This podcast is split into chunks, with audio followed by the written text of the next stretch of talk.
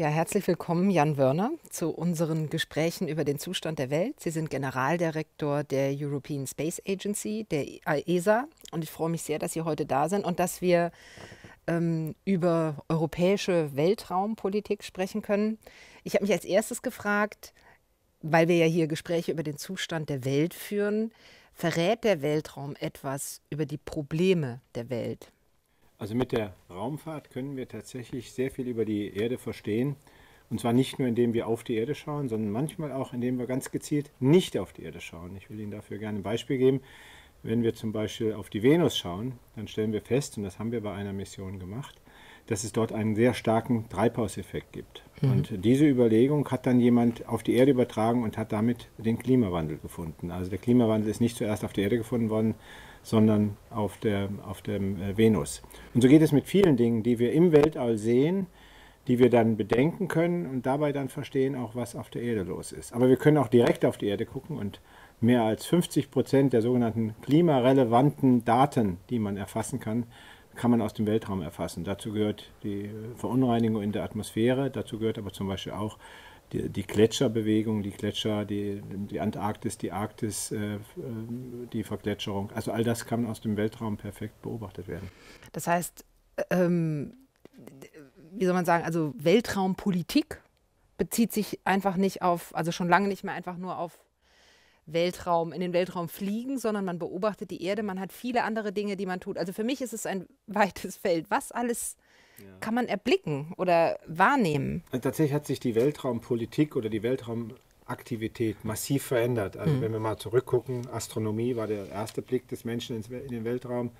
Der zweite äh, Punkt war dann vielleicht der, äh, der Wettbewerb im All, der, der, Wettlauf im All, zum Mond insbesondere. Mhm. Und dann kam so eine neue Phase, bei der mehr geschaut wurde, was können wir alles mit dem Weltraum machen. Und heute ist Weltrauminfrastruktur, Infrastruktur für Navigation, wir benutzen tagtäglich Navigation, nicht nur für das Auto, um von A nach B zu kommen, sondern auch zum Beispiel für Precision Farming, also für die Landwirtschaft, wird Satellitennavigation immer wichtiger. Wir haben mit der Erdbeobachtung mittlerweile so viele Daten über die Erde, über die Beschaffenheit der Erde, dass wir etwas sagen können im Normalzustand, also sage ich mal Wettervorhersagen äh, oder auch Feuchtigkeit von Böden, äh, auch für die Landwirtschaft. Wir können aber mittlerweile auch äh, in katastrophalen Situationen etwas mit der Raumfahrt machen. Zum Beispiel denken Sie an Erdbeben, bei denen hinterher ähm, gesucht werden muss, was ist alles zerstört, wo müssen wir als erstes helfen, welche Wege sind noch befahrbar. Also Raumfahrt ist mittlerweile wirklich Infrastruktur für das tägliche Leben geworden. Also, Telekommunikation habe ich ganz vergessen, aber Telekommunikation auch. Wir wollen natürlich wissen weltweit, was ist passiert. Das passiert alles über Satellitenkommunikation. Das heißt, mein Bild, das äh, geprägt ist von Raumpatrouille Orion und Star Trek, und da ging es ja immer darum, in die Weiten zu fahren, um dort ja. etwas zu entdecken, ist vielleicht gar nicht zutreffend, sondern man schaut aus dem Weltraum auf die Erde, beobachtet die? Ja, das ist beides. Also mhm. Sie haben gerade Raumpatrouille Orion genannt. Das ist natürlich wieder ein, ein ganz tolles Bild, was uns äh, auch durch die Raumfahrt geliefert wird, nämlich geopolitische Aktivitäten. Wenn Sie die Zusammensetzung der Crew an äh, Orion angucken, das war ein Film 1966, also zu den Zeiten des Kalten Krieges und äh, setzt sich zusammen aus dem berühmten äh, Kommandanten Cliff Alistair McLean, das war Dietmar Schönherr, und dem Sicherheitsoffizier Tamara Jagelowsk, äh, Eva Flug äh, aus Russland, wie der Film sagt, und dann gibt es viele andere. Also diese Vielfalt, die dieser Film damals schon in politischer Meinung verbreitet hat, das hat für mich auch schon etwas, wo Raumfahrt plötzlich irdische Grenzen überschreitet. Aber Sie haben recht, Raumfahrt heute ist in vielen Aktivitäten auf die Erde konzentriert. Mhm. Und wenn wir Raumfahrtmissionen jenseits der Erde machen, dann sehen wir immer auch, dass wir Effekte haben, die wieder für die Erde wertvoll sind. Was denn zum Beispiel? Also ich gebe mal das Beispiel Rosetta an. Mhm. Rosetta war eine Mission zu dem Kometen Churyumov-Gerasimenko. Es war wissenschaftlich getrieben äh, mit der Frage, wo kommt das Leben her auf der Erde und wo kommt das Wasser her. Zwei Drittel der Erdoberfläche sind durch Wasser bedeckt. Aber die Erde war in ihrer Entstehung so heiß, dass es gar kein Wasser gab auf der Erde. Also muss das Wasser von außen gekommen sein. Und äh, die Vorstellung von äh, Forschern war, es kommt von Kometen vielleicht. Mhm. Ähm, und auch das irdische Leben, wo kommt das Leben her? Auch da war die Überlegung, könnte vielleicht von Kometen kommen, weil Kometen sehr alte Bestandteile unseres Sonnensystems sind. Und dann sind wir dahin geflogen, es hat zehn Jahre gedauert, also wir heißt ein Roboter. Und wir haben diesen äh, Kometen Churyumov-Gerasimenko untersucht. Und tatsächlich hat er Wasser, ja. Aber er hat ganz anderes Wasser als das, was wir auf der Erde haben. Wasser kann man unterschiedlich herstellen, schweres Wasser, leichtes Wasser. Und er hat eben nicht dasselbe Verhältnis von schwerem Wasser zu leichtem Wasser wie auf der Erde. Also die Wasserfrage ist nicht geklärt. Wir haben organische Bestandteile gefunden. Das ist äh, interessant, dass es eben auch jenseits der Erde organische Bestandteile gibt. Also das, das ist sozusagen der wissenschaftliche Input. Aber Sie haben ja gefragt, was hat uns das auf der Erde gebracht direkt? Mhm. Erstmal, Wissenschaft bringt mir immer was. Aber der zweite Punkt ist, äh, an Bord dieser äh, Mission hatten wir eine Kamera, die speziell auf Grautöne ausgerichtet war. Ein äh, Komet ist so schwarz wie Holzkohle. Er muss also die, die, die Kamera muss zwischen verschiedenen Schwarzfärbungen oder Graufärbungen unterscheiden können. Und diese Technologie, nachdem sie entwickelt wurde, wurde gesagt, hoppla, da gibt es ja auch eine tolle Anwendung auf der Erde, nämlich Früherkennung von Waldbränden, indem die Kamera über Wälder drüber mhm. wegschaut und wenn etwas Graues aus dem Wald herauskommt, dann kann die Kamera entscheiden, ist es ein Waldbrand oder ist es nur Wasserdampf oder ist es Nebel. Das heißt, die, ähm, die Weltraumtechnologie kann dann auf der Erde genutzt werden. Das ist bei immer wieder. Mission. Mhm. Immer so. Also äh, Rauchmelder sind mhm. aus der benannten Raumfahrt nach den katastrophalen Ereignissen von Apollo 1 ein Rauchmelder mhm. entwickelt worden. Ähm, äh, also die, wenn sie plötzlich ein Kindstod, äh, ist ja eine Situation, die äh, die Eltern mhm. sehr schnell betreffen kann. Und äh, da gibt es mittlerweile Anzüge, Strampelanzüge, die die Funktionen des Kindes überwachen. Und das mhm. ist ein direktes Abfallprodukt aus der Raumfahrt. also es gibt ganz viele im täglichen Leben, wo wir gar nicht mehr darauf achten.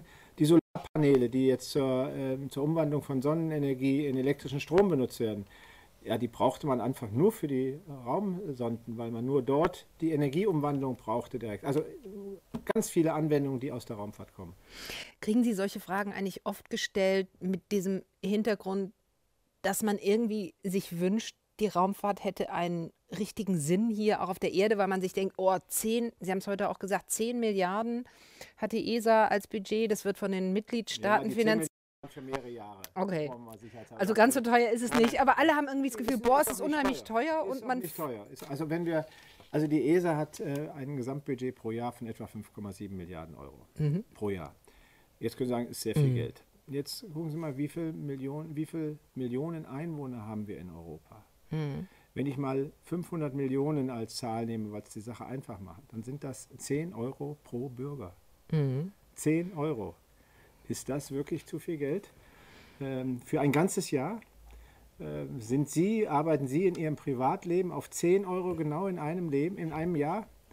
Also ich glaube, dass äh, selbst Leuten, denen es äh, finanziell nicht gut geht, auf eine Genauigkeit von 10 Euro pro Jahr arbeiten die nicht. Also Raumfahrt ist wirklich nicht teuer.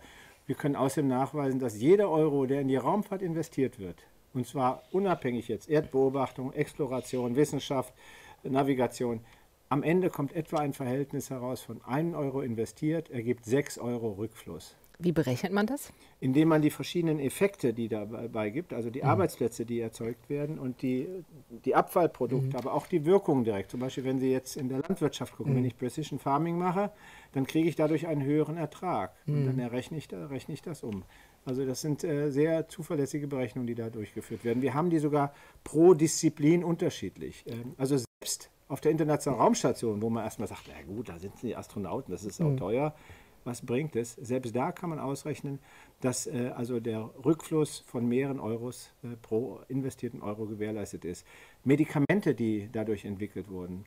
Und wir sind noch lange nicht am Ende. Es gibt Fragen, die wir auf der Erde haben, die uns ja täglich auch bedrücken, wenn Sie an das Immunsystem denken. Und das menschliche Immunsystem hat ja zwei Funktionen. Ähm, wenn wir an AIDS denken, dann ist das Immunsystem zu schwach. Mhm. Und wenn wir an Transplantationen zum Beispiel denken, ist das Immunsystem zu stark. Also das Immunsystem wirklich beeinflussen zu können, wäre eine tolle Sache. Das wird mit Medikamenten versucht. Aber wenn man Menschen in die Schwerelosigkeit bringt, dann ändert man ja nur einen Faktor, nur die Schwerelosigkeit. Plötzlich ändert sich das Immunsystem dramatisch. Und das gibt Wissenschaftlern die Möglichkeit, vielleicht das System richtig zu verstehen und in Zukunft dann auch besser beeinflussen zu können. In beide Richtungen. Das heißt, Sie, ich merke das schon in Ihren Antworten, Sie kriegen die Frage öfter gestellt, ja. lohnt sich Raumfahrt ja. überhaupt? Ich kriege die Frage sehr oft gestellt. Und Sie ähm, mögen sie nicht, oder? Äh, ach, nein, nein, ich werde ja dafür bezahlt, dass ich sie mag. Äh, okay. Ich will sie auch gerne beantworten. Ich bin also fest davon überzeugt, dass sich Raumfahrt mhm. lohnt. Und es wird auch sehr häufig gesagt, dass die äh, astronautische Raumfahrt sich nicht lohnen wird. Das könnte man doch alles mit Robotern machen. da sage ich ein ganz einfaches Gegenargument. Wenn Sie das nächste Mal Urlaub machen, sind Sie bereit, hier zu bleiben und sich nur Fotos von dem Urlaub runterzuladen? Sie kriegen doch die Fotos alle aus dem Internet. Warum wollen Sie noch selber dahin fahren? Mhm. Offensichtlich ist es für Sie ein Wert, auch andere neue Gegenden kennenzulernen und zu betreten. Und das ist menschlich. Der Mensch will das Unbekannte selber sehen und nicht nur von Robotern äh, erfühlen oder ertasten lassen. Aber wir machen ja auch robotische Raumfahrt. Mhm. Warum ähm, gibt es eine europäische Space Agency? Man könnte eigentlich fragen, warum äh, jetzt, äh, gibt es nicht, äh, gibt, warum gibt es überhaupt noch nationale Raumfahrtagenturen? Das könnte man mm. ja viel eher fragen. Mm. Also die Situation ist die, man hat sich 1975 zusammengetan und hat diese Europäische Weltraumagentur gegründet. Wir haben heute 22 Mitgliedstaaten und noch zwei Kooperationsstaaten zusätzlich. Also wir haben im Prinzip 24 Staaten und mit den anderen Staaten der Europäischen Union haben wir enge Kooperationen. Also wir sind unabhängig von der Europäischen Union, wir sind eine zwischenstaatliche Einrichtung. Und ich glaube, wenn es sie nicht gäbe, müsste man sie sofort erfinden, ähm, weil einfach diese, diese Wirkungsweise, dass jetzt eben ähm, diese Unterschiedlichkeit der Länder zusammengeführt wird in gemeinsame Projekte, die einzelne Länder gar nicht durchführen könnten, das ist einfach fantastisch. Also ich bin richtig glücklich, dass es die ESA gibt. Äh, und nicht erst seitdem ich dabei bin. Äh, ich glaube, dass das wirklich wichtig ist. Wir haben auch Folgendes mal gemacht. Wir haben mit jungen Leuten, wenn ich äh, rumgereist bin in der Welt, dann haben wir immer Umfragen gemacht. Mhm. Was wollt ihr denn gerne haben in der Zukunft? Wollt ihr lieber nationale Agenturen haben oder lieber so etwas wie die ESA oder lieber eine Weltraumfahrtagentur? Und in allen Ländern gleich. Die Mehrheit ist immer für eine Agentur für die ganze Welt ähm, interessant, schwankt zwischen 75 und 95 Prozent Zustimmung. Wenn man dann fragt, und was glaubt ihr, was die Leute, die jetzt an der Regierung sind, machen werden, werden die das machen? Dann kommen, fallen sie sofort zum Realismus zurück und sagen, nee, das wird leider nicht passieren. Weil die nationalistischen Egoismen zu groß sind oder die, die geostrategischen Interessen. Die nationalen, äh, und in der ESA versuchen wir da, da, eine Balance zu finden. Das ist jeden Tag schwer. Wir haben ein sogenanntes Geo-Return-Prinzip. Das heißt, wenn wir ein Projekt vorschlagen, Nehmen wir mal an, irgendeine Erdbeobachtungsmission. Dann können die verschiedenen Nationen unterschreiben, wie viel Geld sie bereit sind zu bezahlen. Und nehmen wir mal an, ein Land sagt, ich zahle 20 Prozent dieser Mission. Also ich muss noch mal kurz zwischenfragen. Ja. Sie entwickeln eine Idee für eine ja, Mission. Richtig. Weil sie werden immer für Missionen bezahlt. Sie ja, haben kein nur für Missionen. Nur das heißt, für Missionen und Programme. Auch also Programme. Wie so Wissenschaftler, die mit Drittmittelanträgen. So ähnlich. Ja. Mal, also zu, ich, zu 100 Prozent. Also wir haben kein Grundbudget, wir müssen für jeden Euro müssen wir was vorschlagen. Ja? Das heißt, Sie überlegen sich Missionen. Wir könnten ja. mal zu Venus oder vielleicht ja. Oder auch wir sagen, wir wollen eine Technologie entwickeln, wir wollen einen neuen Antrieb entwickeln oder eine neue Kamera oder irgendwas und wir machen auch äh, Ausbildung, äh, wir haben auch so Ausbildungsprogramme, da sagen wir auch, was wir da machen wollen. Also es ist nicht nur reine Raumfahrtmission, aber es sind Projekte und Programme, mhm. die wir vorschlagen. Mhm. Und dann äh, kommen äh, alle drei Jahre die Minister unserer Mitgliedsländer zusammen und dann kriegen die einen Vortrag sind von mir. Sind das die Außenminister? Die Nein, das sind äh, meistens die Wirtschaftsminister, bei einigen sind es die Forschungsminister. Okay. Das ist unterschiedlich. In Deutschland ist es Forschungsminister, also Frau Zypris. Die ja? ist auch für Raumfahrt zuständig. Die ist auch mhm. Koordinatorin für Luft- und Raumfahrt, aber es äh, mhm. ist das Wirtschaftsministerium. So, bei anderen Ländern ist es dann unter Umständen auch mal der Forschungsminister, die Forschungsministerin. Also, die kriegen dann die Vorschläge vorgestellt. Mhm. Ja? Auf einer Tagung. Auf einer ta zweitägigen mhm. Tagung. Die sind allerdings vorher schon mhm, diskutiert, ist mhm. nicht sozusagen das unvermittelt. Und dann gibt es ein sogenanntes Dokument 100, das ist das magische Dokument, äh, in dem die jetzt sagen, okay, bei dieser Mission zahlen wir 20 Prozent. Also wir sagen, wie viel es kostet und dann sagen die 20 Prozent übernehmen die wir. Die einzelnen Länder. Die einzelnen Länder. Und wir müssen sehen, dass wir 100 Prozent zusammenkriegen. Ah. Wenn wir jetzt nur 40 Prozent zusammenkriegen für eine Mission, macht es keinen Sinn. Wir können nicht für 40 Prozent dieselbe Mission machen. Und ist das offen? Also weiß ich, wenn der ja. Spanier 20 Prozent gibt, kann ja. ich mir überlegen, vielleicht komme ich mit 30 davon oder 20 ja. oder so. Mhm. Ja, und das wird auch nochmal hin und her gedreht, also mhm. ah, ein bisschen höher. Also wir hatten es letzten Fall, letzten Mal so, dann der Erdbeobachtung, dass äh, die Vereinigten, ne, die, äh, das Vereinigte Königreich, also England, äh, wollte da die Führung übernehmen und hat also da eine Summe gesagt. Und dann hat Deutschland gesagt, ach, wir wollen aber ein bisschen mehr und haben ein bisschen mehr gemacht. Ähm, also so, das, solche Sachen gibt es auch. So, und dann werden diese Sachen, dann sind die unterzeichnet oder erstmal gezeichnet nennen wir das. Die sind gezeichnet mit Geld. Und wenn wir jetzt Aufträge vergeben, dann müssen wir berücksichtigen, wie viel Prozent hat welches Land bezahlt und dann werden, gibt es einen Rückfluss in das jeweilige Land in Höhe der jeweiligen prozentualen Zeichnung. Also wenn Deutschland 20 Prozent gezahlt hat, mhm.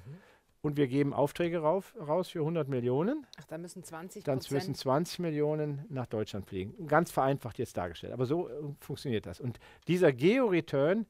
ähm, der ist ein, Reguli äh, ein, ein regulierendes Element, äh, sowohl was das Interesse angeht, damit ist das Interesse größer teilzunehmen, aber natürlich spielen da auch dann so Machtspielchen eine Rolle.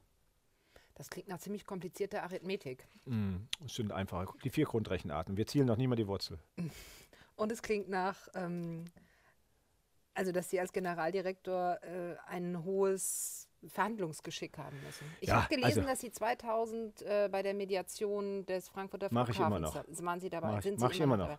Das heißt, daraus habe ich geschlossen, dass Sie Mediationsfähigkeit ja, haben. Ja, wobei eine Mediation soll ja nicht die Leute über den Tisch ziehen und hm, das versuche ich auch jetzt nicht, ähm, sondern es geht so, dass ich tatsächlich die Verantwortung heißt, das heißt DG's Proposal, also die Vorschläge des Generaldirektors, die kommen auf den Tisch. In Wirklichkeit sind die von den Direktoren und den verschiedenen Direktorinnen äh, und äh, anderen Mitarbeitern Mitarbeitern der ESA entwickelt, mir vorgestellt vorher, bla bla bla, ein paar Mal durch äh, hin und her geschoben, die Summen auch zusammengeschoben in Interaktion auch mit den Mitgliedsländern.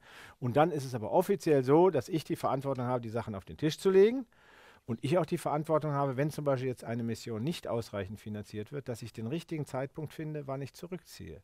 Wenn ich zu früh zurückziehe, verliere ich vielleicht die Mission umsonst. Wenn ich zu, zu spät zurückziehe, verliere ich vielleicht einfach nur das Geld. Also das mhm. heißt, das ist während dieser zwei Tage äh, ist das eine schwierige ein Operation. Taktisches Gespür. Ja, aber ich habe ja Beraterinnen und Berater. Und wenn Sie Misserfolge haben, ich meine wie zum Beispiel äh, die Mars-Sonde, die irgendwie nicht richtig gelandet ist und die Öffentlichkeit sagt, hat nicht geklappt und die Raumfahrt steht wieder blöd da, wie geht man mit sowas um? Dann muss man überlegen, und da habe ich einen Fehler gemacht bei der Mars-Mission, da muss man überlegen, wie man das kommunikativ erläutert. Mhm. Tatsache ist, dass diese Mission aus äh, drei Elementen besteht. ExoMars heißt die Mission. Mhm. Äh, die ersten beiden Elemente sind ein sogenannter Trace Gas Orbiter, also eine Mission, die um den Mars drumherum fliegt mhm. und dabei die Daten der Atmosphäre aufnimmt. Methan, äh, übrigens ein äh, sehr ähm, äh, klimawandelwirksames äh, Gas und das hat der Mars auch. Mhm. Deshalb auch eine interessante Übertragung dann auf die Erde. Also wir untersuchen mit diesem Orbiter äh, die Marsatmosphäre auf Methan.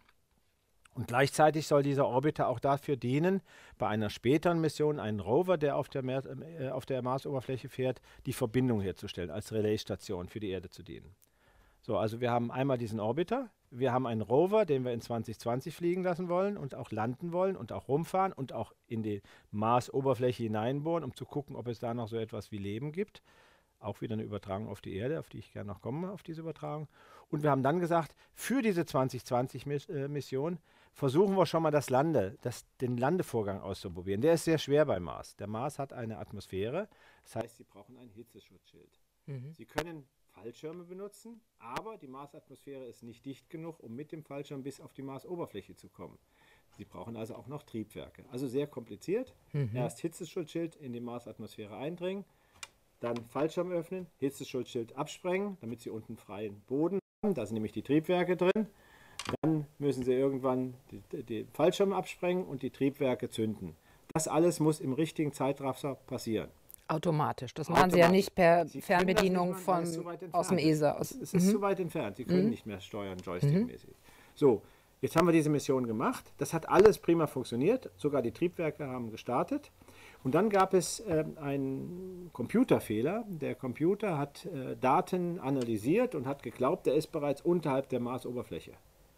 Und wenn man unterhalb der Marsoberfläche ist, dann benutzt man kein Triebwerk mehr. Er hat also folgerichtig, logischer Schluss des Rechners, die Triebwerke abgeschaltet. Er war aber noch bei 3,7 Kilometer Höhe. So, jetzt kann man sagen, es ist schiefgegangen, katastrophal, alles schlimm. Also viel Geld verbraucht viel. und, und so. Erstens hm? war nicht Was? viel Geld. Zweitens, hm? wir wollten genau das testen. Was passiert da alles? Jetzt ist sozusagen in der letzten Etage etwas schiefgegangen. Wir haben alle Daten bis dahin. Wir haben alle Daten. Das hat nämlich prima funktioniert. Wir mhm. haben alle Daten. Wir wissen genau, was passiert ist. Wir wissen so genau, was genau was falsch gelaufen ist. Und zum Glück ist es falsch gelaufen. Wenn es nämlich nicht falsch gelaufen wäre, wenn es zufällig gut gegangen wäre, hätten wir beim nächsten Mal vielleicht ein Problem. Mhm. Diesmal war das nur eine, eine Testmission, die eigentlich gar keinen großen wissenschaftlichen Wert hatte. Die sollte nur dieses Landen testen. Und da kann man ganz hart sagen, Failure is just a data point. Ein Versagen ist nur ein Punkt, ein Datenpunkt. Und wir benutzen das. Die Öffentlichkeit hat es anders gesehen. Die Öffentlichkeit gerade in Europa ist immer sehr kritisch und hat also gesagt, äh, schon wieder gescheitert und so weiter. Ich habe versucht, das kommunikativ zu drehen. Es ist mir nicht gelungen. In Amerika sieht man das ganz anders. Äh, Amerika äh, hat versucht, äh, Elon Musk, äh, einer der, mhm. aus der ganz aus der Internetwelt kommt, der hat versucht, eine Rakete zu landen und zwar auf einem Schiff. Und bei seinem dritten Versuch ist das leider immer noch schiefgegangen. Es ist explodiert. Deutsche Zeitung geschrieben, ah, schon wieder gescheitert. Genau dasselbe wie bei unserem Fall. Die amerikanischen Zeitungen haben gesagt, Falcon 9 almost landed, also fast gelandet. Und Elon Musk selber hat geschrieben in seinem Tweet, also hat getwittert und hat gesagt, Ship is fine, also das Schiff ist in Ordnung, das war eigentlich gar nicht die Frage, es ging ja um die Rakete. Ship is fine, minor repairs, also geringe mhm. Reparaturen, exciting day. Ähm, mhm. Das ist eine andere Vorstellung. Ich glaube, dass wir ein Stück weit lernen müssen, wenn wir einen Test machen, dann ist das Versagen Teil des Tests. Deshalb mache ich einen Test. Sonst würde ich keinen Test machen. Wenn ich wüsste, dass ein Test gut geht immer, dann brauche ich keinen Test mehr. Das ist trivial. Ist die kritische Öffentlichkeit, was meinen Sie, kommt die daher, dass die Deutschen oder die Europäer, müsste man ja sagen, prinzipiell gegenüber Versagen äh, anders eingestellt sind als die Amerikaner oder gegenüber Raumfahrt? Na, das ist prinzipiell. Schauen Sie bei der Gründerszene. In der mhm. Gründerszene haben wir dasselbe. In Amerika, wenn Sie mal eine anständige Insolvenz hingelegt haben, dann wissen Sie, wie es geht. Ich meine, übertreibe jetzt ein bisschen, ja. Ähm, dann wissen Sie, wie Sie es auch verhindern mhm. können. Äh, da hat man eine andere Einstellung. Also jemand, der mal eine Firma gegen die Wand fährt, ist in Amerika noch lange nicht erledigt. Äh, während mhm. in Deutschland ist dieses, dieses, dieses, Dogma des Scheiterns oder das Stigma des Scheiterns mhm. ist ein dramatisches. Mhm. Ähm, das Leben, also ich bin auch dafür, dass man Versagen versucht zu verhindern, um das klar zu sagen. Aber ich meine, man muss das immer ein bisschen realistisch sehen im Vergleich zu dem Wert, der dabei steht. Wenn, wenn es dann nur ein Testmodul ist, dann ist das Scheitern sozusagen Teil der Daten. Wenn ich jetzt Astronauten in das Weltall, in Weltall schicke, dann darf ich nicht mehr sagen, okay, ich versuche es mal. Mhm. Dann muss ich möglichst schon sicher oder dann sollte ich die Wahrscheinlichkeit, dass etwas passiert, ganz gering halten. Mhm. Wenn ich Galileo-Satelliten Navigation mache, dann ist das System, weil es ja wichtig ist, auch für, für verschiedene Maßnahmen auf der Erde, dann ist das auch wichtiger als ein Testmodul. Also ich muss genau hingucken, was was geht kaputt und nicht einfach nur sagen, Scheitern ist Scheitern. Das ist eine souveräne Option sozusagen. Ja. Ich muss oder muss mit der Option souverän umgehen. Ja, mhm. ja. und äh, die Wahrscheinlichkeit und den Wert in Bezug setzen. Mhm. Wenn ich nochmal zurückkomme auf die ESA, also auf die Europäische Raumfahrtagentur oder Behörde. Sie ist eine Agentur, keine Behörde, ne? Ich sage gerne Agentur. Es ist mhm. ja offiziell, heißt es Weltraumorganisation in mhm. den, im deutschen Text, aber im englischen Space mhm. Agency und ich sage gerne Raumfahrtagentur. Sie waren ja vorher acht Jahre beim Deutschen Zentrum für Luft- und Raumfahrtforschung. Und ähm, ich habe gelesen, als ich mich vorbereitet habe auf das Gespräch, dass Sie ähm, gesagt haben, Sie gehen gerne, werden gerne Generaldirektor, weil Sie was für Europa tun wollen. Und Sie haben heute im Vortrag auch gesagt, dass es Ihnen richtig im Rücken kribbelt, äh, wenn Sie das Gefühl haben, dass Sie Nationen zusammenbringen. Was genau ist es, was die ESA für Europa tut? Also ich bin erzogen worden, ähm, das habe ich erst jetzt gemerkt, ähm, mit europäischen Gedanken. Ja, mein Vater war Soldat im Zweiten Weltkrieg, kam erst sehr spät aus russischer Gefangenschaft zurück, aber irgendwie haben mir meine Eltern doch so einen europäischen Geist vermittelt, äh, haben gesagt, Europa ist wichtig, Europa ist positiv.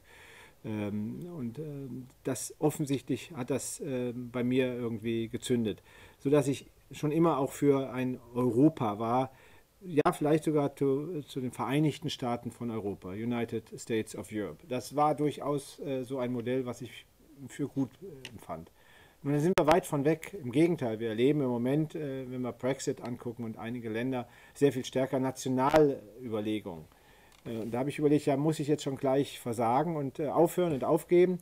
Und dann habe ich den Wahlspruch United Space in Europe, also die Vereinigte Raumfahrt in Europa, formuliert. Damit meine ich nicht jetzt einen Merger, ein Zusammenführen einfach, aber Zusammenarbeit. Zusammenarbeit von europäischen Raumfahrtakteuren, ob die nun privat oder öffentlich sind, aber es gibt ganz viele. Es gibt die äh, Europäische äh, Raumfahrtagentur. Es gibt mittlerweile die Europäische Union, die auch in der Raumfahrt etwas macht mit Galileo und Copernicus. Es gibt EUMETSAT, die die Wettersatelliten speziell äh, koordinieren. Es gibt ESO, European Southern Observatory, also die äh, auch von der Erde aus in, die, in, in, den, in den Weltall schauen. Und die zusammenzuführen, das ist so mir ein großes Anliegen. Und natürlich meine 22 Mitgliedstaaten zusammenzuführen zu einer gemeinsamen Aktion und diese Grenzen auch nach außen nicht sichtbar machen zu wollen. Also auch nach außen bereit zu sein, zu kooperieren nach Ost und West, nach Nord und Süd. Und wo ist der Unterschied zwischen einer einfach internationalen Zusammenarbeit und einer europäischen Zusammenarbeit?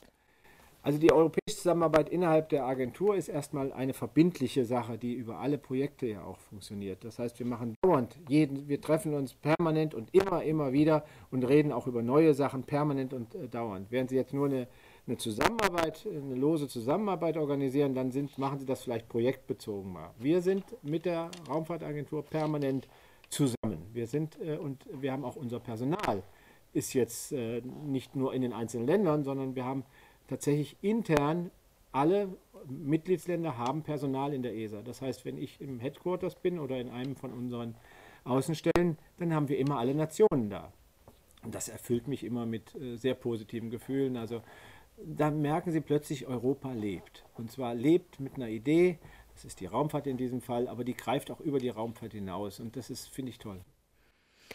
Und wie ist denn die Zusammenarbeit zum Beispiel mit der NASA oder mit den USA? Ich meine, ich ne, nehme den Ding, also das ist ja immer nur der Presse, ne? aber Herr Trump, der sagt, äh, Satelliten abschalten oder weniger in Verwendung bringen, bringt Sie das in Schwierigkeiten in der Zusammenarbeit?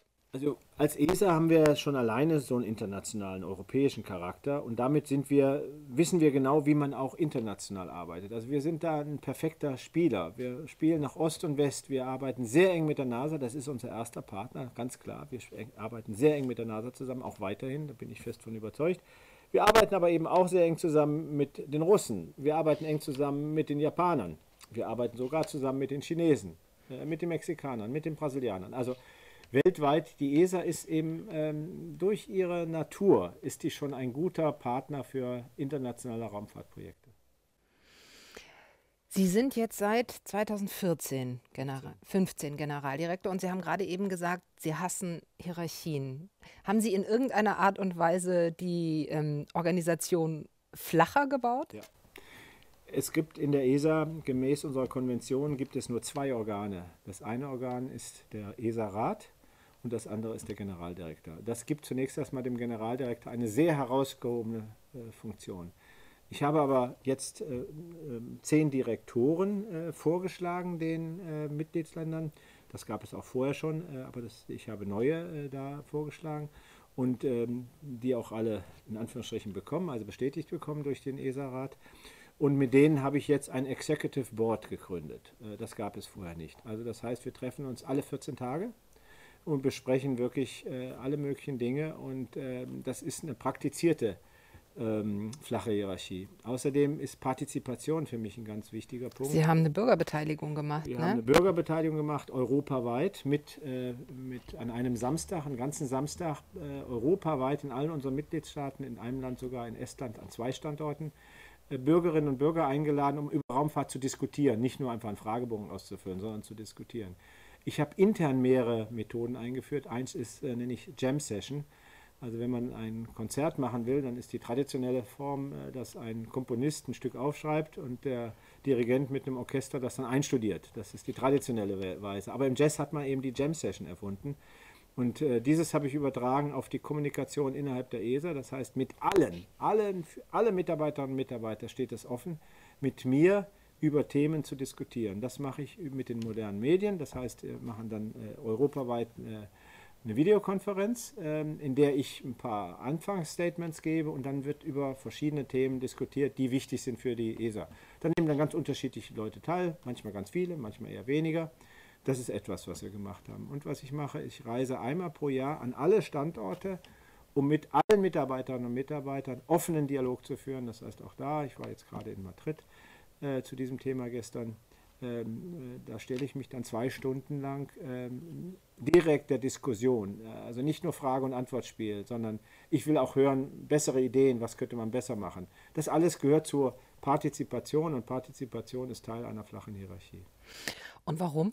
Um die Kreativität zu bekommen, um Beweglichkeit zu haben? Also, Was ist der Vorteil für Sie? Es gibt verschiedene Motive. Der einfache, das einfache Motiv ist, dass Mitarbeiter und Mitarbeiter, die das Gefühl haben, sie können selber mitentscheiden, was läuft, natürlich motivierter sind. Das ist ein ganz plattes das ist ein ganz plattes Argument. Aber die dürfen nicht nur, also die müssen das Gefühl nicht nur irgendwie instrumentalisiert bekommen, nein, sondern nein, die müssen nein. tatsächlich einen begründeten Eindruck ja, haben. Ja, ne? ja. Also es darf keine gespielte Partizipation sein. Ist es auch nicht. Mhm. Und das Zweite ist, dass ich immer wieder sage, zwei Gehirne denken besser als ein Gehirn, drei Gehirne mehr als zwei und ich sage 5000 besser als 4999. Das ist einfach ein Fakt, äh, mhm. Äh, weil jeder hat eine etwas andere Sichtweise. Und deshalb nutze ich diese, diese verschiedenen Instrumente ganz gezielt, um besser zu werden, auch um besser noch die ESA leiten zu können. Denn letztlich habe ich am Ende die volle Verantwortung. Die kann ich nicht abschütteln, die will ich auch nicht abschütteln. Ich will nicht durch flache Hierarchie mhm. und Partizipation verantwortungslos werden und sagen, ja, die Mehrheit hat es halt gesagt. Das lehne ich ab. Also die Verantwortung habe ich. Haben Sie diese Art der, der Führung als Präsident der TU Darmstadt gelernt oder sich überlegt, dass das äh, vernünftig erscheint? Das ist ja auch schon eine einigermaßen große Organisation gewesen. Kein Vergleich zu jetzt, aber ist ja auch nicht ja, klein. Ich fing eigentlich schon vorher an. In, ich war ja vorher Professor in, einem, äh, in, in Darmstadt in der Uni. Bevor, davor war ich in einem Ingenieurbüro. Aber ich habe schon als Professor gemerkt, es lohnt sich einfach, die Geister anzuzapfen die man um sich herum hat. Und das habe ich als Uni-Präsident dann gemacht und hatte dort das große Glück, dass die Uni auch mitgezogen hat in einem Autonomieprozess. Mhm. Den haben andere Uni-Präsidenten versucht von oben zu machen und das geht schief. Und wir haben in Darmstadt damals den Weg gemacht, dass wir den Weg von unten gemacht haben, also mit, der, mit allen äh, Gruppen, also mit den Professorinnen, Professoren, den wissenschaftlichen Mitarbeitern, Mitarbeitern, den administrativ-technischen und den Studierenden gleichermaßen. Ich fand es gerade süß, ich habe vor ein paar Tagen in einen Brief von der damaligen AStA-Vorsitzenden bekommen, dass sie jetzt, das sind ja immer schon 20 Jahre sind das her, ja, oder 25, dass sie jetzt auch viele Werte, die sie damals nicht so ganz verstanden hat, warum ich da so, so aggressiv auch mit der Partizipation umgegangen ist, im positiven Sinn, dass sie heute merkt, dass das äh, auch für sie ein wichtiger Wert war. Und das erfüllt dann natürlich mit Dankbarkeit. Und ich hatte dann die Gelegenheit, eben auch mit dem Frankfurter Flughafen, mit der Mediation etwas zu machen und musste auch wieder feststellen, positiv musste feststellen, dass je mehr Geister sie für eine Frage zusammenführen, umso besser ist es. Es ist ganz einfacher Egoismus. Mehr Wissen ist gut.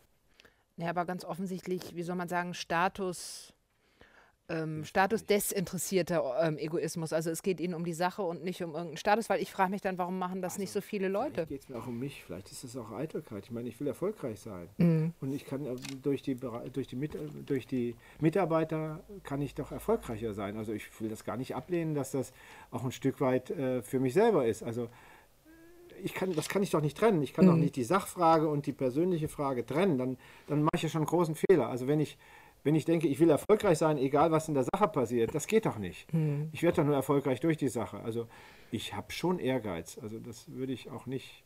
Ich habe auch Eitelkeit. Das geht alles nicht ohne, glaube ich, an der Stelle. Nur solange man ihn nicht falsch einsetzt, glaube ich, ist das auch gar nichts Schlimmes. Mhm. Und ich glaube, Partizipation ist ein sehr, sehr positives Instrument. Merken Sie an der ESA schon was? Also wenn Sie sagen, Sie haben die langsam verändert, spüren Sie da? Das ist immer sehr schwierig. Also mhm. das war auch bei der Uni schwierig und das war auch bei dem DLR schwierig und das ist auch nicht schlimm. Ähm, wichtig ist, dass ich merke, dass die Leute auf jeden Fall zunehmend jetzt verstehen, dass ich wirklich Beteiligung will. Am Anfang haben die auch gedacht, also das ist. Das simuliert der. Mhm. Oder noch schlimmer, der will uns herauslocken, um uns äh, dann Nachteile daraus zu machen. Dass also Leute Angst hatten, was zu sagen. Ne? Also das merke ich schon, dass man da jetzt bereiter ist, mhm. auch offen Kritik auch zum Beispiel an mir zu üben. Das ist gut. Das mhm. hilft mir doch. Also ich kann gar nicht verstehen, dass Leute Kritik nicht hören wollen. Das ist doch das Beste, was man kriegen kann. Dann kann man es in Zukunft besser machen. In dem Moment tut es weh. Aber der Tag danach ist fantastisch. Ja, es ist eine kluge Sicht auf Kritik, aber man muss halt das aushalten, dass es manchmal weh tut. Ja. Ähm, ich wollte gerne noch ein Thema ansprechen, weil wir an der Europa-Universität Flensburg ja auch Lehrerinnen und Lehrer ausbilden. Und es gibt immer wieder das Thema, dass sich so wenige Frauen für äh, die MINT-Fächer interessieren. Ich habe es auch, als ich bei Ihnen gelesen habe, festgestellt, es gibt natürlich kaum Frauen in der Raumfahrt, kaum Institutsdirektorin, Astronautinnen, erst recht ganz wenige. Eine von sechs, ja. Also das scheint ja, also das Thema setzt sich fort. Und die Frage ist, woran liegt das? Haben Sie eine Idee? Also es gibt mehrere Gründe. Es gibt tatsächlich erstmal, ähm, dass ich wirklich unterscheide zwischen ähm, Gleichstellung und gleichen Chancen. Also ich vertrete ausdrücklich, dass es gut ist, gleiche Chancen zu haben für Männer und Frauen, aber auch für andere unterschiedliche Gruppierungen. Das ist der eine Punkt. Ähm, das zweite ist aber tatsächlich, dass ich glaube, dass immer noch unsere Gesellschaft auch in den auch in den Strukturen, die abgebildet werden, natürlich noch Fehler sind. Und deshalb muss man vielleicht manchmal auch zu härteren Mitteln wie Quoten greifen. Aber das andere ist, man braucht äh, Role Models. Man braucht äh, Frauen, die wirklich auch bereit sind, diese Verantwortung mal aufzunehmen. Und natürlich muss man auch als Chef oder als jemand, der einstellt, ähm, wirklich versuchen, an der Stelle die gleichen Chancen auch in den Vordergrund zu stellen. Es passiert eben auch heute noch auch in der ESA noch, dass bei Einstellungen dann so hintenrum gesagt wird, naja, wenn ich jetzt aber die Frau nehme, womöglich geht die dann in Mutterschutz und so. Das ist natürlich alles Bullshit. Also das darf nicht sein. Ähm, und da sollte man froh und dankbar sein, wenn äh, man wirklich auch diese Vielfalt an Gedanken und äh, ich bin wirklich der Auffassung, Frauen und Männer sind unterschiedlich und das ist der Reiz. Das ist der große Reiz, den eine, den eine Einrichtung braucht. Wir brauchen Diversity, Diversität und wir haben für die ESA gesagt, nicht einfach nur Diversität, sondern wir nennen sagen das, wir arbeiten ja alles im Englischen, Diversity and Inclusiveness. Das soll heißen, dass wir nicht nur einfach Unterschiedlichkeit haben wollen. Jetzt könnten wir sagen, 50% Frauen, 50% Männer, die 50% Frauen in dem Raum und die 50% Männer in dem Raum. Dann hätten wir ja, hätten wir Diversity erledigt. Ja, hätten wir Gleichstellung erledigt, alles wäre prima. Aber ich würde sagen, das ist genau falsch sondern die Durchmischung, das bringt es, dass wir die wirklich, deshalb und Inclusiveness, dass wir eben diese verschiedenen Möglichkeiten von unterschiedlichen Menschen, Frauen, Männer, Nordeuropäer, Südeuropäer, ähm, Schwarze, Weiße, was weiß ich, alles, alles, unterschiedliche Herkünfte und so weiter, äh, unterschiedliche Alter auch noch, also nicht nur die mhm. Jungen hier und die Alten dort, sondern das ist für uns ein Thema und das haben wir ganz gezielt angegangen und gehen wir ganz gezielt an und deshalb auch in meiner Berufungspolitik, die ich mache, schaue ich da genau hin. Und da wir ein Defizit an Frauen haben, gibt es so etwas wie einen kleinen Bonus, aber vorsichtig, mm. ganz keinen Quotenbonus. Mm. Ja gut, ich meine, Diversität ist das eine. Sie haben gerade gesagt, Sie wollen viele Gehirne anzapfen. Wenn die Gehirne dann noch unterschiedlich ist, dann bildet man noch mehr Realität genau. ab, ist natürlich ganz wunderbar.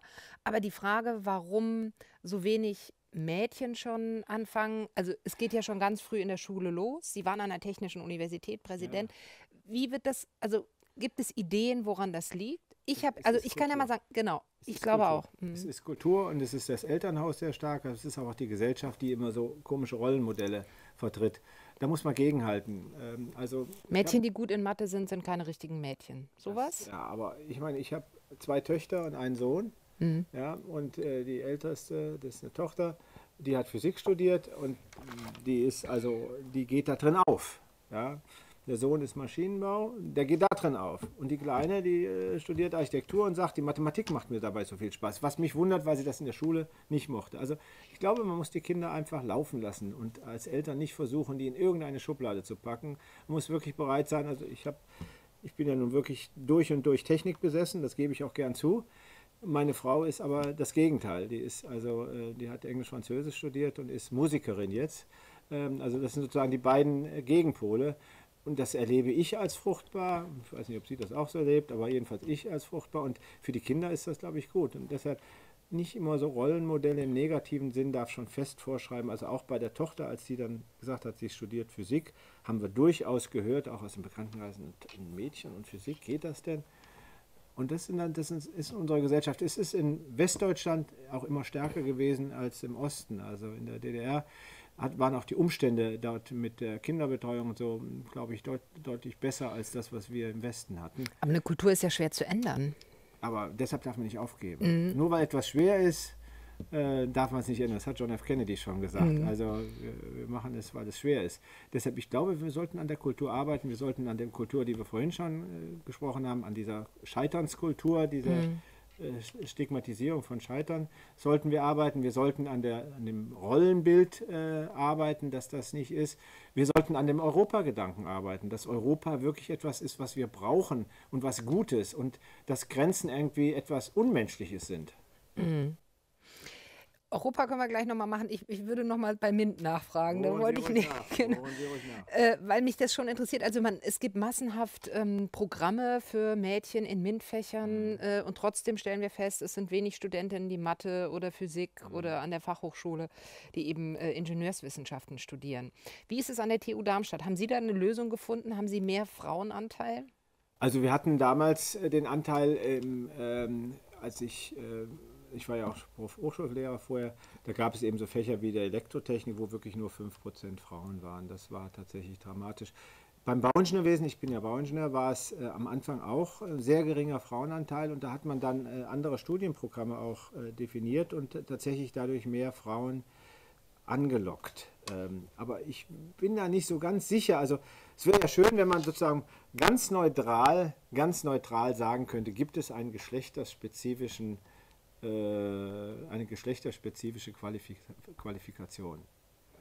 Ich weiß es wirklich. Also ganz im ganz es ist auf jeden Fall das Mensch. Also wenn Sie sagen, es müssen gar nicht mehr Frauen MINT-Fächer studieren, sondern die können. Weiß es nicht. Ich so, weiß es nicht. Ich sage erstmal. Das ist natürlich vermintes Gebiet, ne? Da ja, kann man sich nicht so leicht drüber. Hm. Vermintes Gebiet, deshalb, mhm. also immer, so man immer man das anspricht, dann wird, kommt man schon gleich in die falsche Schublade. Also ich kann wirklich nicht in der Schublade in die Schublade reingesteckt werden, dass ich keine Frauenförderung betreibe. Ganz im Gegenteil, ich habe wirklich viel gemacht in dem Bereich. Ich bin auch davon überzeugt, dass Frauenförderung erstmal richtig ist, um gleiche Chancen zu entwickeln. Aber ich bin gleichzeitig überzeugt, dass, das, dass Frauen und Männer nicht gleich sind und auch unterschiedliche Fähigkeiten haben.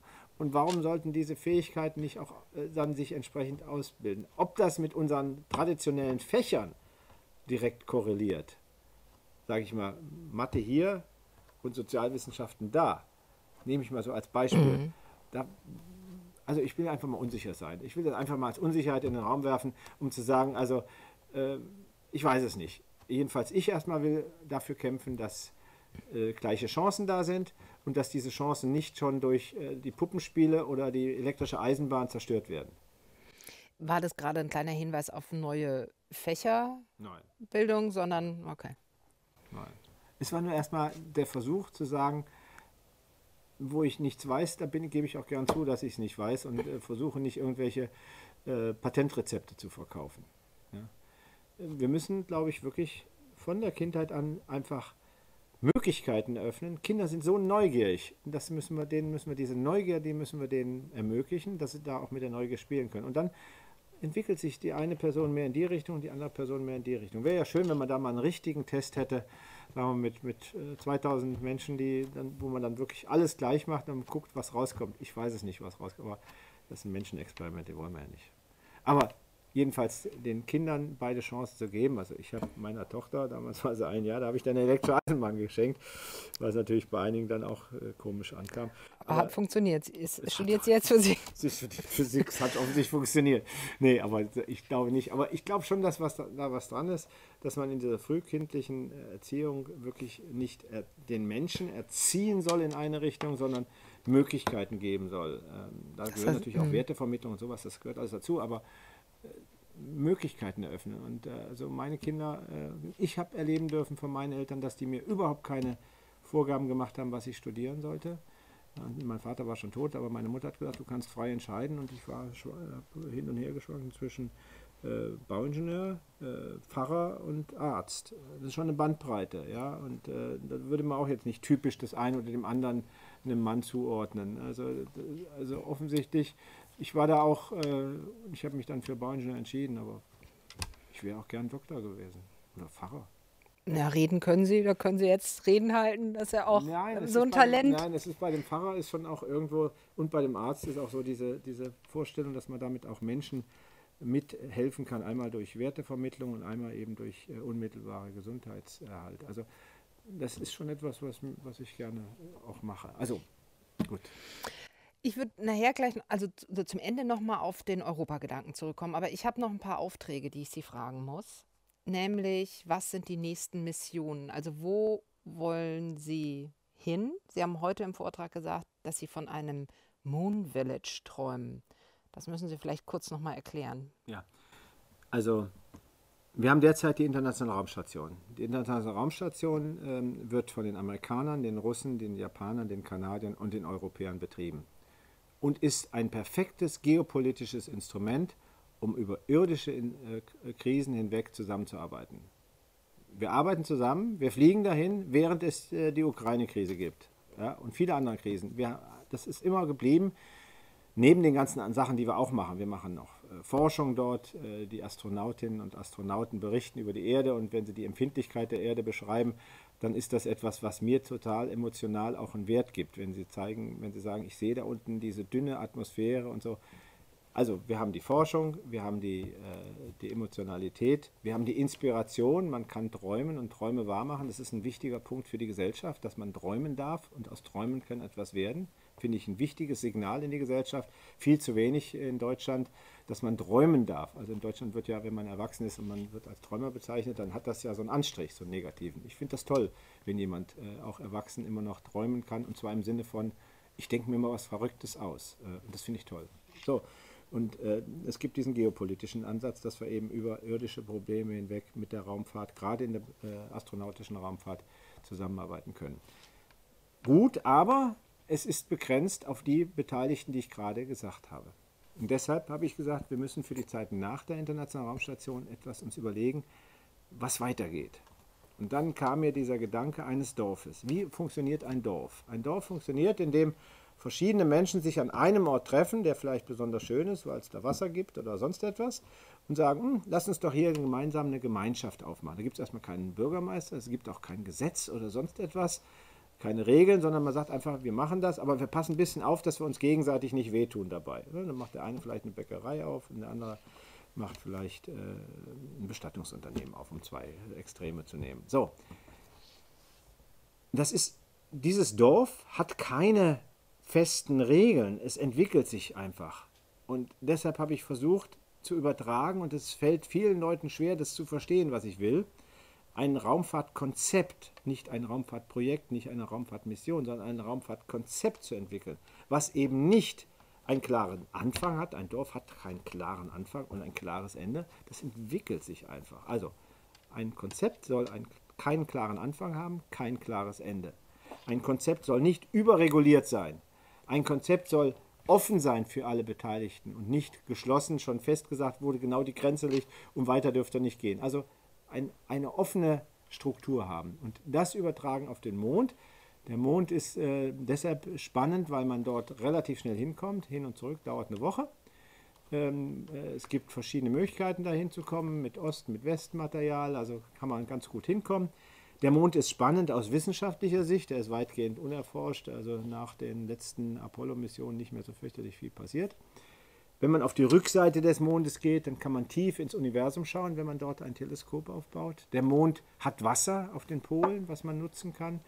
Äh, man kann also auch den Mond für Technologieentwicklung nutzen. Und deshalb zu sagen, lass uns doch mal überlegen, ob wir nicht einfach den Mond öffnen als einen Platz, an dem wir uns treffen.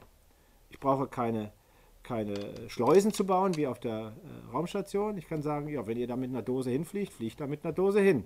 Und wenn ihr da einen Roboter hinfliegen wollt, fliegt da hin. Und einer sagt, ich möchte da gerne aus dem Wasser vielleicht Wasserstoff und Sauerstoff abspalten, um daraus Raketentreibstoff zu machen. Okay, mach's doch. Also eine ganz offene Struktur. Das fällt vielen auch in der Raumfahrt schwer, weil das so gegen die Grundsätze unserer Raumfahrtsmissionen entspricht. Das entspricht überhaupt nicht dem, was wir normalerweise machen. Normalerweise das ist durchgeplant und. Alles durchgeplant, vom ersten bis zum letzten Tag, womöglich noch mit dem Abstellen alles. Also ist alles geregelt. Und hier sage ich jetzt plötzlich eine ganz andere Struktur. Sie sind doch Vielleicht doch. Ja. ja, gut, aber das ist äh, so. Und deshalb habe ich das Moon Village genannt. Äh, also das ist nicht so ein Dorfgemeinschaftshaus und zwar zwei Einfamilienhäuser und eine Kirche, das wäre die falsche Vorstellung, sondern es ist eben eine offene Struktur. Eine offene Struktur für robotische Raumfahrt, für astronautische Raumfahrt, für private Unternehmen. Es gibt private Unternehmen, die jetzt bereits unter diesem Dach ihre Missionen entsprechend planen. Die Leute ins All bringen, einfach aus Interesse auch, auch zum nicht, Beispiel. Auch nicht nur Menschen, sondern die sagen, wir, es gibt eine amerikanische Firma, die sagt, mhm. also wir sind Teil, ich habe gerade heute wieder eine E-Mail von denen gekriegt, also wir fliegen jetzt hin zum Mond wenn ihr noch wissenschaftliche Payload-Nutzlast mit auf unsere Mission bringen wollt, unter dem Dach Moon Village macht. Es läuft längst. Es ist nicht mehr eine Vision, es ist nicht mehr ein Traum, es ist Realität. Es gibt ähm, Raumfahrtagenturen, die gesagt haben, wir wollen sowieso zum Mond. Und das ist doch prima, wir machen das unter der Überschrift Moon Village.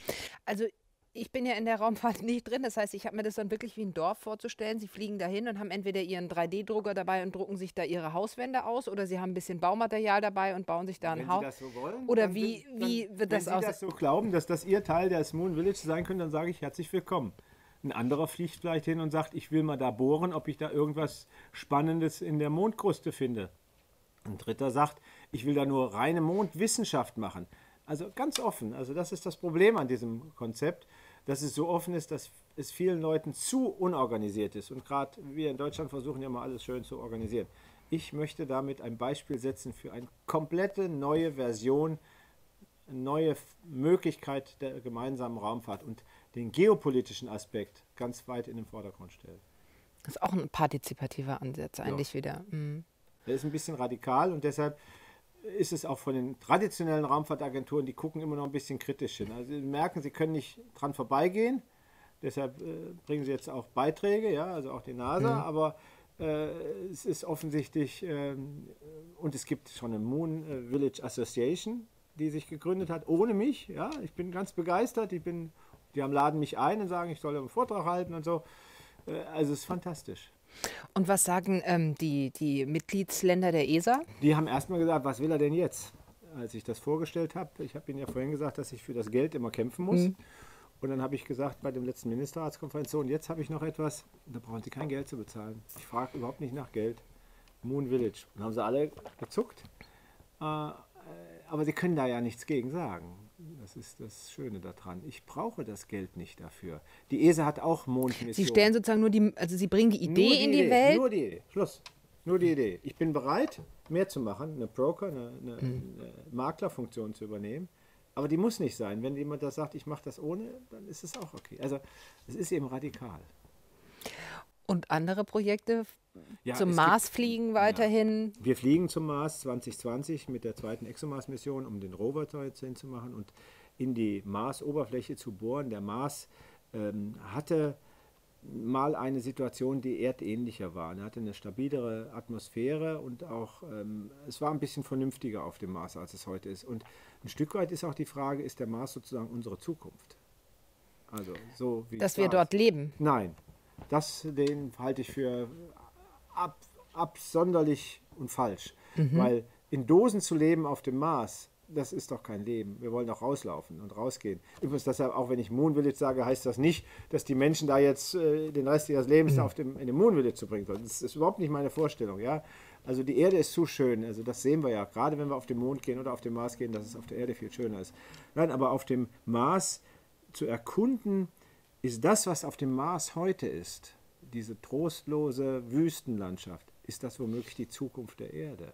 Lernen wir etwas vom Mars, was wir befürchten müssen, was wir, wo wir aufpassen müssen für die Erde? Also ist auch wieder so ein, so ein Aspekt, wie wir ganz am Anfang gesagt haben, ich gehe zum Mars auch ein Stück weit, um die Erde zu verstehen. Aber der Mars ist auch sonst interessant. Gibt es im, in, der, in der Marsoberfläche noch so etwas wie Leben? An der Marsoberfläche nicht, aber unterhalb der Oberfläche vielleicht wo nicht die starke Strahlung ist, wo vielleicht auch ein bisschen Temperaturkonstanz ist. Gibt es da so etwas äh, Mikrobio, äh, Mikrobakterielles oder sonst etwas? Also ist eine spannende Frage, die, bei der man auch nicht weiß, was es am Ende dann für uns bedeutet. Leben ist auch so ein Stichwort. Ja. Gibt es Leben in unserem Sonnensystem außerhalb der Erde? Das also Sie als Experte. Da, dafür bin ich kein Experte, aber ich, also das stellen wir ja, der Mars ist dafür jedenfalls der beste Kandidat. Der mhm. Mars ist, es könnte auch noch auf ein paar anderen Sachen was sein, aber der Mars ist erstmal der beste Kandidat, bei dem wir das auch relativ, relativ äh, mit grenzten Mitteln überprüfen können. Wenn wir das gesamte Weltall angucken, wenn wir diese unermessliche Größe angucken, die das Weltall hat, und auch das Alter, dass es in diesen 13,7 Milliarden Jahren und dieser extremen Ausdehnung mit, was weiß ich, wie viel Sonnen und wie viel Planeten nicht irgendwo auch mal diesen Vorgang gab, dass äh, aus toter Materie Leben entstand. Das ist, ja eine, das, ist ja das ist schon fast eine philosophische Frage. Also die Wahrscheinlichkeit, dass wir allein sind, ist sehr gering. Ähm, ob es da draußen Leben gibt und ob das äh, in irgendeiner Form intelligent ist oder so, sehr schwierig zu beantworten, vielleicht auch nie zu beantworten. Jedenfalls mit allen Technologien und Wissen, das wir heute haben, ist es fast unmöglich, mit irgendjemandem in Verbindung zu treten, weil einfach die Entfernungen zu hoch sind. Und da, ich weiß nicht, ob Sie den Film Interstellar kennen, Ähm, dann will ich Ihnen das kurz zeigen. Ich nehme dafür Ihr Blatt Papier. Mhm. Nee, Sie haben weißes Blatt Papier, Ja. ist ja noch besser. Also nach allen Vorstellungen, wenn wir von A nach B reisen wollen, von A nach B, dann ist, äh, welches ist die kürzeste Verbindung? So. Ja, das sagen 99,9 Prozent der Leute, dass das die kürzeste Verbindung ist. Und da Lichtgeschwindigkeit eine begrenzte Geschwindigkeit ist, dauert es auch eine begrenzte Zeit von A nach B zu kommen. Ist logisch. Und wenn ich eine schnelle Rakete habe, komme ich ein bisschen schneller dahin. Und wenn ich eine langsame. Vielleicht gibt es ja tatsächlich noch eine Möglichkeit, das ist zweidimensional gedacht jetzt. Wenn ich in die dritte Dimension denke, dann komme ich da viel schneller hin. Dann bin ich ruckzuck da. Ja? So, jetzt habe ich nur in der zweiten Dimension gedacht. Von der zweiten in die dritte Dimension. Jetzt kommt das Gedankenexperiment. Ich gucke in der dritten Dimension. Unsere Welt ist dreidimensional. Und ich mache diesen Durchstoßpunkt in der vierten Dimension, die wir nicht kennen. Können Sie das ausschließen? Ich bin schon ausgestiegen. Die vierte Dimension, die wir nicht kennen. Okay. Ja. Aber wenn Sie jetzt, wenn Sie jetzt ein Maikäfer wären und könnten nur zwei Dimensionen, Mhm. ja, und dann wäre für Sie der klar, von da nach da, der kürzeste Weg ist so. Sie würden gar nicht auf die Idee kommen, Sie würden das hier gar nicht verstehen. Mhm. Ja, Sie würden dem, dem sagen, so, such die kürzeste Verbindung und er würde da rumlaufen und dann plötzlich merkt er, er kann auch da lang laufen. Aber bisher können wir das noch nicht. Nee. Aber in, in Interstellar, in dem Film Interstellar, wird das sozusagen als, als Prinzip äh, vorausgesetzt. Das ist eine spannende Frage. Und das sind Und wenn wir, nur wenn wir das können, haben wir eine Chance, irgendwo weiter raus ins Weltall zu fliegen. Ansonsten ist das alles, also bis Trappist, der nächste, der nächste Planet, äh, der erdähnlich sein kann, ist 39 Lichtjahre entfernt. Das heißt, wenn wir da heute hinschreiben, wir kommen, kriegen wir in 78 Jahren vielleicht die Antwort. Und wenn wir dahin fliegen, dann dauert das. Und ist das etwas, ich meine, Sie sind Bauingenieur, Sie sind jetzt äh, Chef einer äh, Luft- und Raumfahrtbehörde. nur noch Raumfahrt. Nur noch Raumfahrt.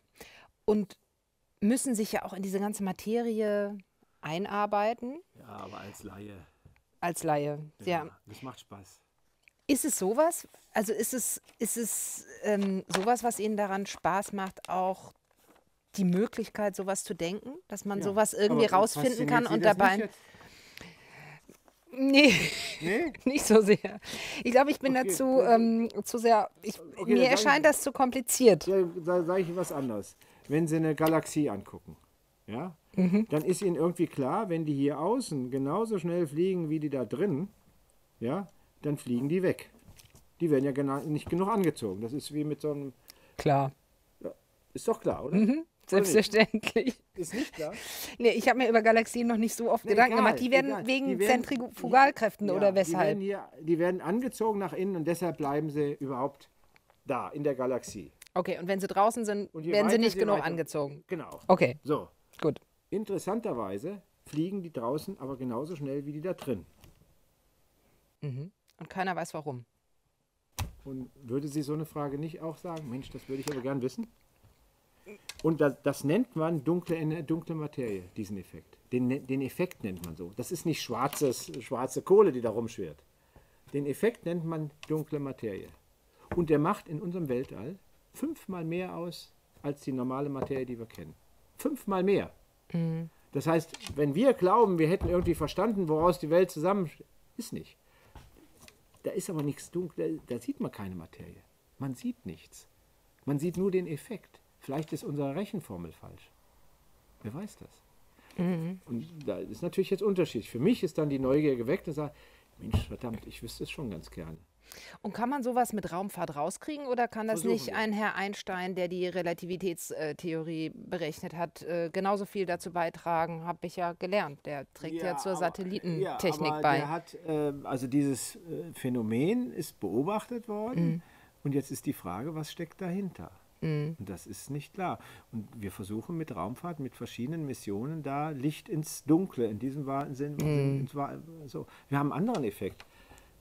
Aber wie gesagt, das ist bei Mensch zu Mensch. Mich fasziniert das. Und das Mhm. hat mich immer fasziniert. Unbekannte Fragen zu verstehen, zu verstehen, zu versuchen zu verstehen.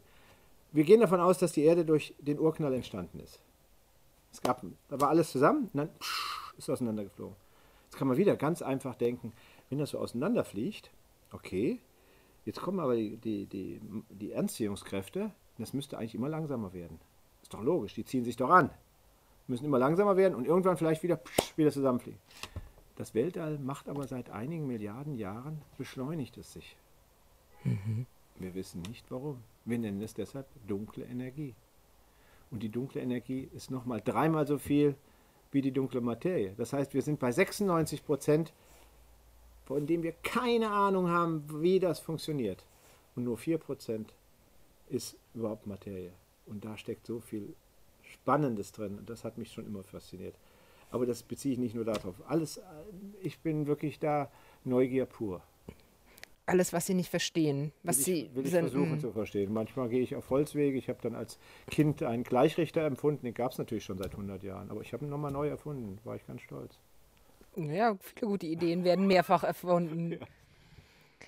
Und wenn Sie dann mit so vielen Leuten also wenn Sie an solchen großen Fragen dann mit ganz vielen verschiedenen Nationen zusammenarbeiten, ist das dann sozusagen, kommt dann ganz viel zusammen, was für Sie persönlich wichtig ist, um auch nochmal diesen Europagedanken aufzubringen, dass man sagt, da sitzt man sozusagen friedlich mit verschiedenen Nationen und arbeitet an großen Fragen. Ist es das, was Sie fasziniert? Also erstmal, dass es die große Frage ist, ist gar nicht das Entscheidende für mich an der Stelle. An der Stelle ist für mich entscheidend, dass wir überhaupt es schaffen, dass Länder plötzlich ganz friedlich und ganz fruchtbar zusammenarbeiten und dass wir ähm, in unserem ESA-Rat über Dinge diskutieren, um für, für, Lösungen, für Missionen zu haben, wo plötzlich diese Landesgrenzen so unwichtig werden. Und äh, da denke ich dann, vielleicht kann ich doch ein kleines Stück was zur zu Europa beitragen. in Richtung United States of Europe? Also wäre das schon eine Vision für, für Europa? Ist das schon eine Vision. Mm. Für mich ist das schon eine mm. Vision. Ich halte es auch für richtig, aber wir sind natürlich weit davon entfernt. Mhm. Deshalb versuche ich im Moment erstmal United Space äh, äh, in Europe zu machen. Ähm, aber äh, tatsächlich zu merken, es funktioniert über diese Grenzen hinweg, Menschen zusammenzubringen und ganz fruchtbar zusammenarbeiten zu lassen. Und äh, das, ist, das ist für mich, also da kriege ich wirklich ein Kribbeln auf dem Rücken, wenn ich mir das manchmal klar mache, auch nach einer Sitzung des Rats sage, Mensch, du hast heute mit diesen 22 Staaten Themen angesprochen und gemeinsame Lösungen am Schluss beschlossen. Die haben alle in dem Moment vergessen, dass sie Nationalstaat sind. Weil sie alle sachorientiert waren, vielleicht. Wenn alle diesen Funken haben, dieses Interesse, äh, diese Fragen. Ich meine, aber es sind ja auch wahrscheinlich nationale Egoismen dabei bei, ja, bei der ja, Raumfahrt, ja. ne? Ja, aber es sind auch Emotionen dabei. Mhm. Also es ist nicht nur so kalte Sachfragen, das gibt es ja sowieso fast nicht. Also alle, Weil man Sachfragen, mhm. alle Sachfragen haben auch immer irgendwie einen emotionalen Hintergrund. Also dieses, dieses ist ja hier. Für mich ist das hochemotional zu verstehen, wie die Welt zusammen funktioniert. Das ist für mich nicht eine reine Sachfrage. Für mich ist das Emotion, aber offensichtlich kann man ja auch. Nein, für mich, ich meine, ich habe Philosophie studiert, also ja. für mich sind so Dinge auch durchaus Fragen. Ich äh, merke nur, ich aber stell die eher auf der abstrakten, gedanklichen ja, Ebene und wenn ich die mir so her angucke, dauert es eine Weile, bis ich das verstehe. Das Weltall ist endlich, aber ohne Rand. Wenn Sie sich das vorstellen. Nein.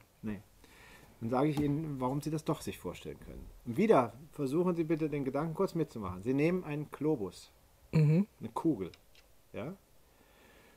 Und wir sind doch sicher, wir beide sind derselben Auffassung, dass die Oberfläche der Kugel begrenzt ist. Mhm das ist eine bestimmte Fläche. Wenn Sie eine mhm. Kugel bauen wollen, brauchen Sie eine bestimmte Menge Stoff oder Plastik oder was auch immer. Es ist endlich. Mhm. Es hat aber keinen Rand. Die Kugel hat keinen Rand. Sie können losgehen, Stimmt. in welche Richtung immer, Sie finden keinen Rand. Und jetzt muss, wieder, muss das wieder im Köpfchen Klick machen. Jetzt gehe ich wieder auf die Dimension des Weltalls und sage, auch da ist es so. Es ist endlich, aber es hat keinen Rand. Und woher weiß man, dass es endlich ist? weil es unter unserer Modellvorstellung den Urknall gab. Und seit dem Urknall dehnt sich das Universum aus und deshalb hat es irgendwo, ist es endlich in seiner Größe. Ja, aber was ist denn dann? Diese Frage können wir nicht beantworten und Physiker würde sagen, die Frage ist unzulässig. Und sie würden auch gerne fragen, was war vor dem Urknall? Aber vor dem Ur es gab beim Urknall ist erst Zeit und Raum zusammen gewesen, was wir uns nicht vorstellen können. Ich kann es mir nicht vorstellen. Ich würde es gern verstehen. Und dann haben sich die beiden getrennt. Da ist ganz viel passiert, was ich nicht verstehe. Aber ich bin neugierig und will es verstehen. Dann wünsche ich Ihnen viel Glück weiterhin bei Ihrer Mission, dass Sie es verstehen. Und ich danke Ihnen sehr für das Gespräch. Es war sehr spannend. Vielen Dank. Ähm, war auch für mich schön.